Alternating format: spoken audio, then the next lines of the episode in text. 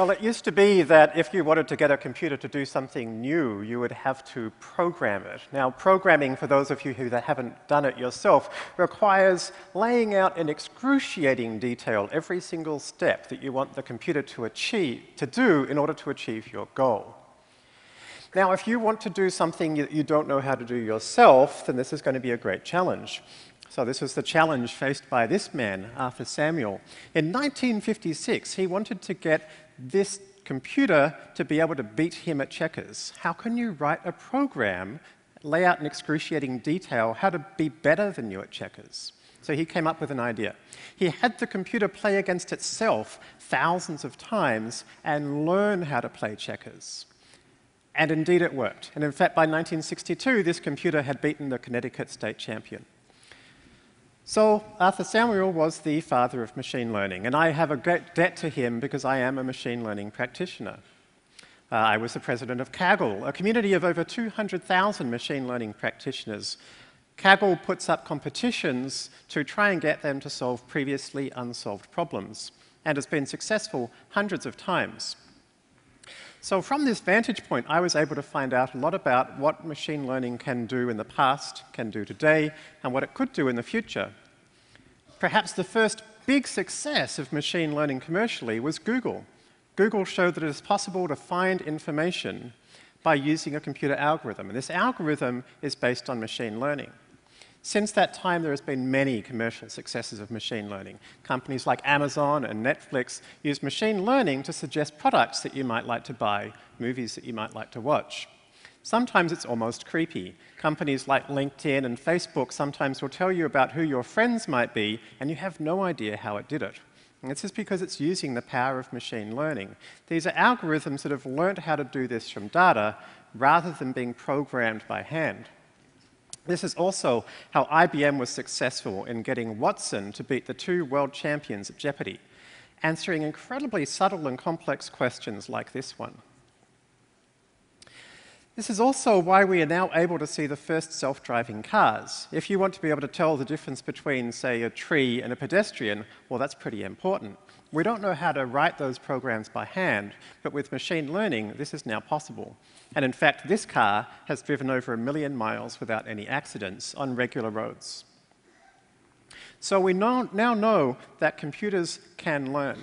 And computers can learn to do things that we actually sometimes don't know how to do ourselves, or maybe can do them better than us.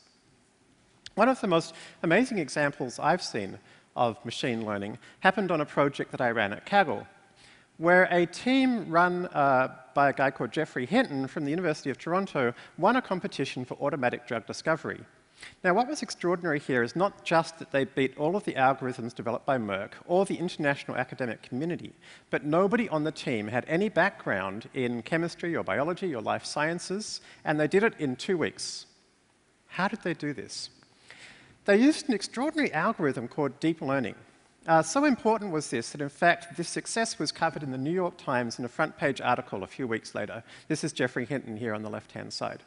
Deep learning is an algorithm inspired by how the human brain works. And as a result, it's an algorithm which has no theoretical limitations on what it can do. The more data you give it and the more computation time you give it, the better it gets. The New York Times also showed in this article another extraordinary result of deep learning, which I'm going to show you now. It shows that computers can listen and understand.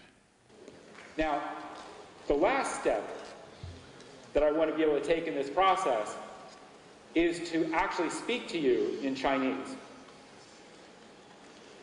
Now, the key thing there is we've been able to take a large amount of information from many Chinese speakers and produce a text-to-speech system that takes Chinese text and converts it into Chinese language. And then we've taken an hour or so of my own voice, and we've used that to modulate the standard text-to-speech system so that it would sound like me. Again, the results are not perfect.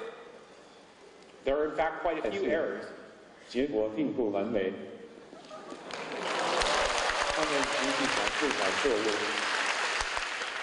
There's much work to be done in this area. 在这方面有很多工作要做。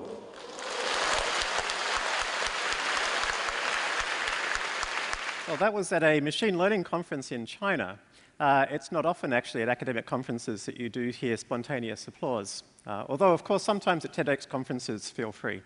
Uh, everything you saw there was happening with deep learning. Thank you. Uh, the transcription in English was deep learning. The translation to Chinese and the text in the top right, deep learning. And the construction of the voice was deep learning as well. Um, so deep learning is this extraordinary thing. It's a single algorithm that can seem to do almost anything. And I discovered that a year earlier, it had also learned to see. In this obscure competition from Germany called the German Traffic Sign Benchmark, deep learning had learnt to recognize traffic signs like this one.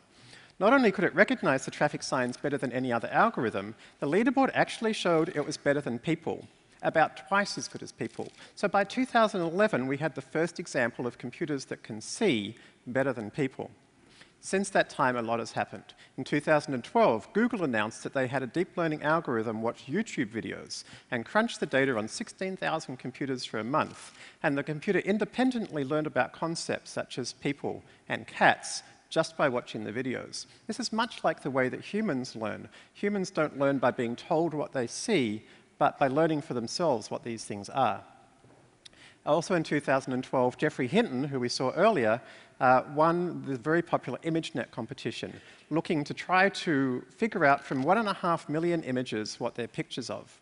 As of 2014, we're now down to a 6% error rate in image recognition. This is better than people again.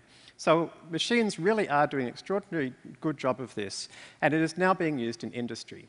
For example, Google announced it last year that they had mapped every single location in France in two hours. And the way they did it was that they fed Street View images into a deep learning algorithm to recognize and read street numbers. Imagine how long it would have taken before. Dozens of people, many years.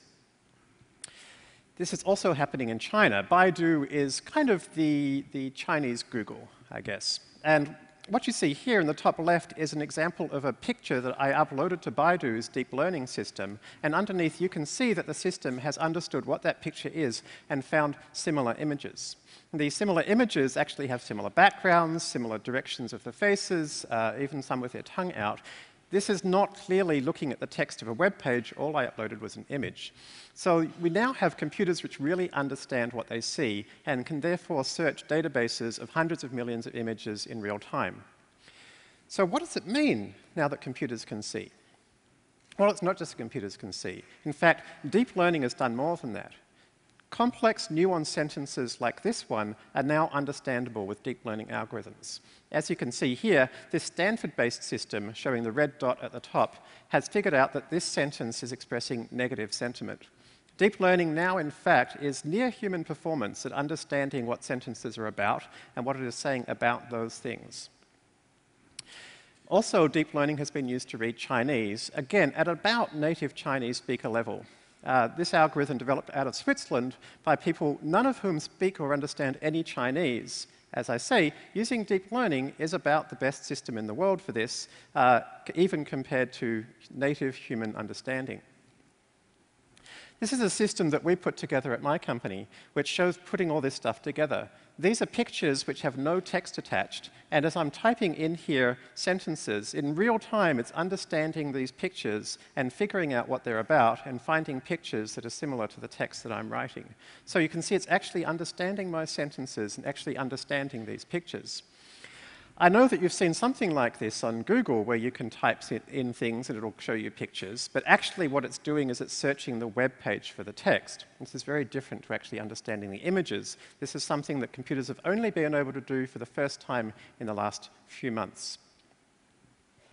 So we can see now that computers can not only see, but they can also read. And of course, we've shown that they can understand what they hear. Perhaps not surprising now that I'm going to tell you they can write. Uh, here is some text that I generated using a deep learning algorithm yesterday. And here is some text that an algorithm out of Stanford generated. Each of these sentences was generated by a deep learning algorithm to describe each of those pictures. This algorithm before has never seen a man in a black shirt playing a guitar. It's seen a man before, it's seen black before, it's seen a guitar before, but it has independently generated this novel description of this picture. We're still not quite at human performance here, but we're close. In tests, humans prefer the computer-generated caption one out of four times. Uh, this system is now only two weeks old, so probably within the next year, the computer algorithm will be well past human performance at the rate things are going. So computers can also write. So we put all this together, and it leads to very exciting opportunities. For example, in medicine, uh, a team in Boston announced that they had discovered uh, dozens of new clinically relevant features of tumors which help doctors make a prognosis of a cancer. Uh, very similarly, uh, in Stanford, a group there announced that looking at tissues under magnification, they've developed a machine learning-based system which in fact is better than human pathologists at predicting uh, survival rates for cancer sufferers. In both of these cases, not only were predictions more accurate, but they generated new insightful science. In the radiology case, they were new clinical indicators that humans can understand. In this pathology case, it actually discovered, the computer system discovered that the cells around the cancer are as important as the cell, cancer cells themselves in making a diagnosis. This is the opposite of what pathologists had been taught for decades. In each of those two cases, they were systems developed by a combination of medical experts and machine learning experts. But as of last year, we're now beyond that too. This is an example of identifying cancerous areas under, um, of human tissue under a microscope. Uh, the system being shown here can identify those areas more accurately, or about as accurately as human pathologists, but was built entirely with deep learning using no medical expertise by people who have no background in the field. Similarly here, this neuron segmentation, um, we can now segment neurons about as accurately as humans can, but this system was developed with deep learning using people with no previous background in medicine. So myself, as somebody with no previous background in medicine, I seem to be entirely well qualified to start a new medical company, uh, which I did. Um, uh, I was kind of terrified of doing it, but the theory seemed to suggest that it ought to be possible to do very useful medicine with uh, using just these data analytic techniques. And thankfully, the feedback has been fantastic, not just from the media, but from the medical community who have been very supportive. The theory is that we can take the middle part of the medical process and turn that into data analysis as much as possible, leaving doctors to do what they're best at. I want to give you an example. It now takes us about 15 minutes to generate a new medical diagnostic test. And I'll show you that in real time now, but I've compressed it down to three minutes by cutting some pieces out. Rather than showing, uh, showing you creating a medical diagnostic test, I'm going to show you a diagnostic test of car images, because that's something we can all understand. So here we're starting with about one and a half million car images, and I want to create something that can split them into the angle of the photo that's being taken. So these images are entirely unlabeled, so I have to start from scratch. With our deep learning algorithm, it can automatically identify areas of structure in these images. So the nice thing is that the human and the computer can now work together. So the human, as you can see here, is telling the computer about areas of interest, which it it wants the computer then to try and use to improve its algorithm. Now, these deep learning systems actually are in 16,000 dimensional space. So you can see here the computer rotating this through that space, trying to find new areas of structure. And when it does so successfully, the human who's driving it can then point out the areas that are interesting. So here, the computer has successfully found areas of, for example, um, um, angles. So as we go through this process, we're gradually telling the computer more and more about the kinds of structures we're looking for. You can imagine in a diagnostic test, this would be a pathologist identifying areas of mitosis, for example, or a radiologist uh, indicating um, potentially uh, troublesome nodules. And sometimes it can be difficult for the algorithm. In this case, it's got kind of confused. The fronts and the backs of the cars are all mixed up. So here we have to be a bit more careful, manually selecting these uh, fronts as opposed to the backs, and then telling the computer that th this is a type of uh, uh, group that we're interested in. So we do that for a while, we skip over a little bit, and then we train a machine learning algorithm based on these couple of hundred things, and we hope that it's got a lot better. And you can see it's now started to fade some of these pictures out, showing us that it already is recognizing how to understand some of these itself. We can then use this concept of similar images. And using similar images, you can now see the computer at this point is able to entirely find just the fronts of cars. Uh, and so at this point, the human can tell the, the computer, okay, yes, you've done a good job of that. Um, sometimes, of course, even at this point, it's still difficult to separate out groups. Uh, in this case, even after we let the computer try and rotate this for a while, we still find that the left sides and the right sides pictures are all mixed up together. So we can again give the computer some hints, and we say, okay, try and find a projection that separates out the left sides and the right sides as much as possible using this deep learning algorithm. And giving it that hint, ah, okay, it's been successful. It's managed to find a way of thinking about these objects that separated out these together.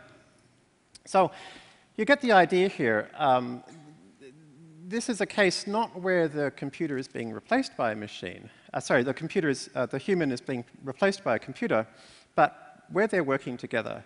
Uh, what we're doing here is replacing something that used to take a team of five or six people about seven years, uh, and replacing it with something that takes 15 minutes for one person acting alone. So this process takes about four or five iterations. You can see we now have 62% of our one and a half million images classified correctly. And at this point, we can start to quite quickly grab whole big sections, uh, check through them to make sure that there's no mistakes. Where there are mistakes, we can let the computer know about them. Um, and using this kind of process for each of the different groups, we're now up to an 80% success rate in classifying the one and a half million images. Um, and at this point, it's just a case of finding the small number that aren't classified correctly and trying to understand uh, why. Uh, and using that approach, uh, by 15 minutes, we get to 97% classification rates. So this kind of technique could allow us to fix a major problem, which is that there's a lack of medical expertise in the world. The World Economic Forum uh, says that there's between a 10x and a 20x shortage of physicians in the developing world. And it would take about 300 years to train enough people um, to fix that problem. So imagine if we can help uh, enhance their efficiency using these deep learning approaches. So I'm very excited about the opportunities. I'm also concerned about the problems. Uh, the problem here is that every area in blue on this map is somewhere where services are over 80% of employment. What are services? These are services. These are also the exact things that computers have just learned how to do. So 80% of the world's employment in the developed world is stuff that computers have just learned how to do. What does that mean? Well, it'll be fine. It'll be replaced by other jobs. For example, there'll be more jobs for data scientists. Well, not really. It doesn't take data scientists very long to build these things. For example, these four algorithms were all built by the same guy. So if you think, oh, it's all happened before, you know, we've seen the results in the past of when new things come along and they get replaced by new jobs, what are these new jobs going to be? It's very hard for us to estimate this because human performance grows at this gradual rate. But we now have a system, deep learning, that we know actually grows in capability exponentially. And we're here. So currently, we see the things around us and we say, oh, computers are still pretty dumb, right? But in five years' time, computers will be off this chart. So we need to be starting to think about this capability right now. We have seen this once before, of course. In the Industrial Revolution, we saw a step change in capability thanks to engines. The thing is, though, that after a while, things flattened out. There was social disruption, but once engines were used to generate power in all the situations, things really settled down. The machine learning revolution is going to be very different to the industrial revolution, because the machine learning eh, re revolution, it never settles down. The better computers get at intellectual activities, the more they can build better computers to be better at intellectual capabilities. So this is going to be a kind of change that the world has actually never experienced before. So your previous understanding of what's possible is different. This is already impacting us. In the last 25 years, as, as capital productivity has increased, labor productivity has been flat, in fact, even a little bit down. So I want us to start having this discussion now. I know that when I often tell people about this situation, people can be quite dismissive. Well, computers can't really think, they don't emote, they don't understand poetry, we don't really understand how they work. So what? Computers right now can do the things that humans spend most of their time being paid to do. So now's the time to start thinking about how we're going to adjust our social structures and our economic structures to be aware of this new reality. Thank you.